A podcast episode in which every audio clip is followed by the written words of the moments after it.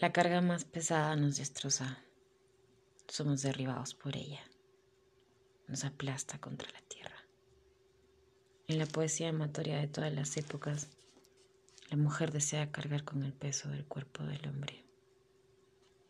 La carga más pesada es por lo tanto a la vez la imagen de la más intensa plenitud de la vida.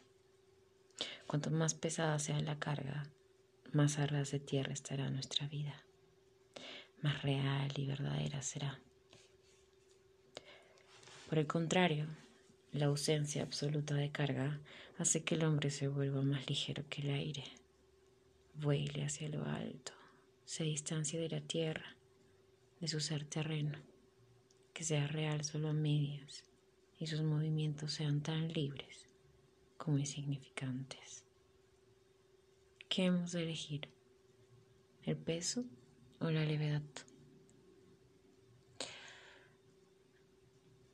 Los grabados de esta serie son parte de un mismo sentimiento que viene de este pequeño párrafo del libro La insoportable levedad del ser de Milan Kundera.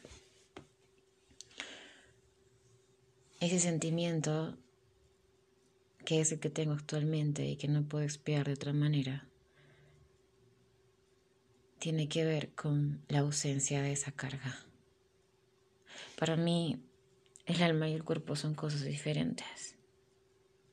Yo elijo el movimiento, la ausencia absoluta de peso, que me dé completa libertad.